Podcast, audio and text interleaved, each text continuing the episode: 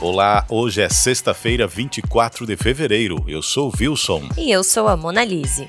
Este é o podcast semanal da Prefeitura Municipal de Nova Prata. Acesse nossas redes sociais e fique por dentro das novidades da administração municipal. São destaques desta edição. Órgãos competentes realizam laudos para decreto da estiagem. Nova Prata cedia encontro de planejamento da rede Bem Cuidar na região do Basalto. Jovens embarcam para a prestação de serviço militar. Estão abertas as inscrições para o Campeonato Municipal de Futebol 7.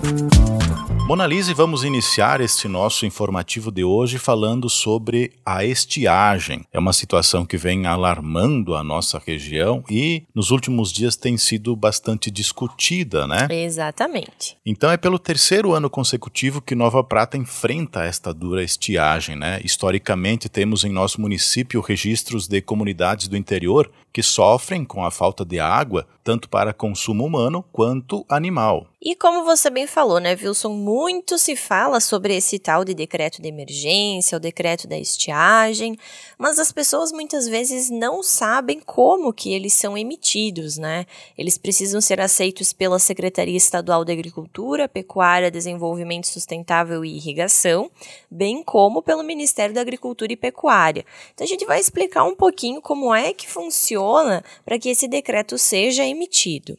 É verdade, Monalise. Para que isso aconteça, é necessário um laudo da Secretaria de Assistência Social e Habitação que comprove o desabastecimento das famílias atingidas, além de um laudo da Emater que contabiliza as áreas e propriedades prejudicadas. Além disso, é imprescindível a apresentação Além disso, é imprescindível a apresentação de comprovações de que o município vem enfrentando tal situação.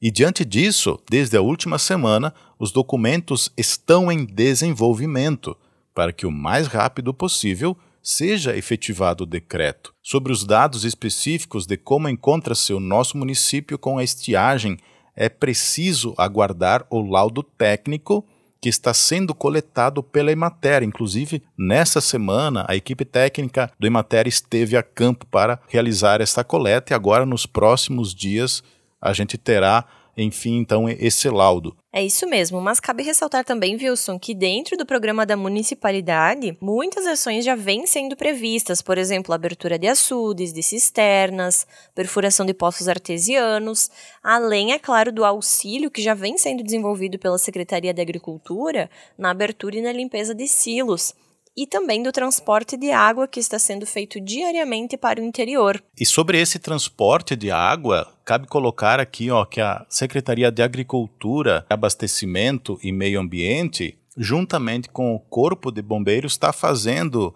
esta ação para as comunidades e as famílias atingidas. Olha só, na Fazenda da Pratinha, são 55 famílias que são atendidas lá, que é um caminhão-pipa leva água e na linha Finca Ferro também são 50 famílias, que lá eles têm uma caixa e esta caixa d'água é abastecida, essa água é para consumo humano, no caso. E desde dezembro que a secretaria está fazendo esta ação e leva também para famílias individualmente com a caminhonete, né? Na saúde, em São Roque, São Caetano, Fazenda da Pratinha, enfim, o atendimento está sendo realizado em parceria, como falei, com o Corpo de Bombeiros e também o transporte de água para animais. Exato. Né? Que aí sim é feito com o trator, com o espalhador líquido, não é? Então, a secretaria, o órgão público, a prefeitura, o corpo de bombeiros está realizando este atendimento à agricultura. Mas é importante falar que antes de um decreto de emergência, né, de estiagem ser emitido, ele precisa apresentar alguns índices, não é simplesmente pronto, vou decretar e está resolvida a situação. Como é que funciona isso, Monalise? Isso mesmo. Uh, surgiram algumas dúvidas né, do porquê alguns municípios já emitiram esse decreto. Então, nós estamos atrás de buscar essas informações e agora a gente vai repassar para os nossos ouvintes para que eles entendam então um pouquinho de como que funciona o decreto aqui em Nova Prata. Existem então, Wilson, dois eixos uh, que podem ser utilizados para a emissão desse decreto de emergência. O primeiro deles, então, é o fator econômico, que é quando 10% do PIB do município é afetado. Porém, o que acontece? Aqui em Nova Prata, nós temos aproximadamente 10% do PIB agrícola e os outros é, mais voltado para indústria e comércio. Uhum. Então, nós conversamos com a Emater e eles nos repassaram que durante o ano todo nenhuma produção poderia acontecer para que esse decreto fosse emitido pelo fator econômico. Então, não, a prefeitura não está esperando que tudo morra no nas propriedades dos agricultores, a prefeitura não está dando as costas aos agricultores. É simplesmente pelo fato de que aqui em Nova Prata nós temos aproximadamente só 10% da produtividade agrícola. Então seria necessário que toda essa produtividade do ano todo fosse afetada, que não uhum. se produzisse nada em Nova Prata, para que ele fosse decretado pelo fator econômico. Mas aí nós temos um segundo fator, que é o fator uh, social, uhum. que daí é quando falta água para o consumo humano e para o consumo animal. Daí sim é, é, o que a gente está fazendo, é o que estamos utilizando para fazer esse decreto. Afinal, como tu disseste agora há pouco, está faltando água para o consumo humano, está faltando água para o consumo animal. Só que, claro, uh, muitos municípios aqui da nossa região já emitiram esse decreto por serem 80, 90% agrícola. Nova Prata é apenas 10% agrícola. Então é necessário que se faça esse entendimento, porque é como a gente disse, a municipalidade está aí para ajudar. Uhum. Então, é necessário que se entenda antes de se falar, muitas vezes, que não está sendo buscado esse auxílio e tudo mais, porque a realidade em Nova Prata é de que se tem que esperar até que falte água para o consumo humano, infelizmente, para que se consiga fazer esse uhum. decreto. É, são, são regras a serem seguidas porque este passo ele pode ser realizado aqui, ele será realizado, mas se ele chega lá no governo do estado e esses laudos não comprovarem esses índices necessários, o decreto se torna inválido, né? Então, Exatamente. Então, essa é a questão. Serviço militar. Na manhã desta sexta-feira, dia 24, né, hoje de manhã, embarcaram para a viagem a São Gabriel 16 jovens que completaram 18 anos em 2022, no ano passado, e irão lá para o serviço militar, prestar esse serviço militar obrigatório quando a pessoa completa então esses 18 anos, no 6 Batalhão Engenharia ao Combate, onde permanecerão por 10 meses. E é importante lembrar que os jovens quando completam 18 anos, no ano que completam esses 18 anos, eles façam o alistamento militar. E este ano vai até até 30 de junho. Então, esses jovens que completam 18 anos até 30 de junho, que venham até a Secretaria de Administração na Junta Militar e façam então esse alistamento que é obrigatório. O alistamento também pode ser realizado online. Basta acessar o site alistamento.eb.mil.br e olha só, tendo em mão CPF, carteira de identidade, comprovante de endereço com CEP, endereço de e-mail e telefone. E após preencher esse formulário, o candidato pode acompanhar os passos no site mesmo. O acesso é feito com o número do CPF e a senha criada no momento do cadastro. Quem possui aquela conta gov.br é só fazer o login e acessar conforme vai sendo informado ali. E quem não possui esse acesso à internet pode sim, Monalise, vir aqui à Junta de Serviço Militar Isso e mesmo. fazer esse cadastramento, né, esse alistamento, ou se tiver alguma outra informação a ser solicitada, pode entrar em contato pelo 3242 8255, fale com Alessandra, que é a responsável. Saúde. Na tarde da última quinta-feira, dia 23, Wilson, reuniram-se aqui na Câmara Municipal de Vereadores representantes locais, além de representantes dos municípios de Protásio Alves, Guabiju, Paraí, Nova Bassano, São Jorge e Vista Alegre do Prata, com a equipe técnica da 5 Coordenadoria Regional de Saúde, para que se fosse feita então uma discussão sobre a rede Bem Cuidar e também quanto ao planejamento para esse terceiro ciclo do programa.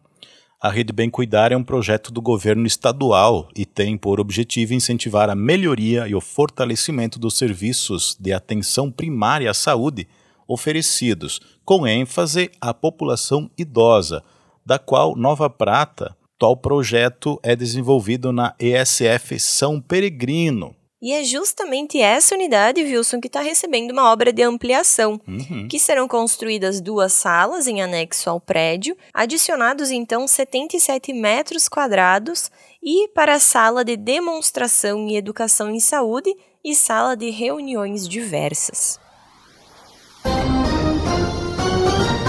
Esporte. Estão abertas as inscrições para o Campeonato Municipal de Futebol 7 Monalise. Exatamente. Essas inscrições, então, elas estão abertas até o dia 3 de março. As equipes podem retirar as fichas de inscrição no Departamento de Esportes, lá na Casa da Cultura, de segunda a sexta-feira, das 8 às 11h45 da manhã e das 13h15 às 17 horas. O campeonato será disputado como parte integrante das atividades desenvolvidas na comunidade por meio do calendário de eventos esportivos deste ano 2023 do município de Nova Prata, através da Secretaria de Turismo, Cultura, Esporte e Lazer e também o CMD, o Conselho Municipal de Desportos. Qualquer dúvida, outras informações, você pode falar com o Douglas pelo 3242 8252. Turismo e cultura. Olha só que interessante, Wilson, o que vem sendo realizado aqui em Nova Prata. A Secretaria Municipal de Turismo, Cultura, Esporte e Lazer, juntamente com a UX, a Universidade de Caxias do Sul, que, por meio do Instituto de Memória Histórica e Cultural, vem realizando um apanhado histórico em todas as comunidades do interior do município. Esse projeto é intitulado Inventário do Patrimônio Cultural e Material Rural de Nova Prata e ontem, quinta-feira, ele foi realizado lá na comunidade Nossa Senhora de Lourdes, na linha Casimiro de Abreu, conhecida como Oitaveta, né? Na propriedade da família Ferreto. Esse projeto, então, ele conta com a orientação e direção do Anthony Beux Tessari e da historiadora Eliana Cherry, que fazem a entrevista então com o pessoal. Além disso, vocês podem perguntar: ah, quem que sugere essas indicações das famílias e tudo mais? Então, este é o apoio que a Emater presta. Cada comunidade será então representada por alguém de uma família que contará um pouco sobre a história da família e da comunidade. Esse estudo ele será desenvolvido em aproximadamente 10 meses e posteriormente ele se tornará um livro, inicialmente digital, para que a população então conheça um pouco mais dessa história do nosso interior, para que se conheça os costumes dos nossos antepassados e também que se mantenham esses costumes. É um registro, né? É sempre válido. E por falar em registro, por falar em cultura, a gente está com uma exposição aberta agora no nosso museu, o Museu Domingos Batistel. A exposição é Do Analógico ao Digital, diálogos contemporâneos, porque com o passar dos anos, a tecnologia trouxe uma modernização nos utilitários de produção, comunicação, estudo e interação, como telefones celulares, computadores, câmeras fotográficas, aparelhos de som e muitos outros. Esses são só alguns exemplos de onde podemos identificar os avanços tecnológicos.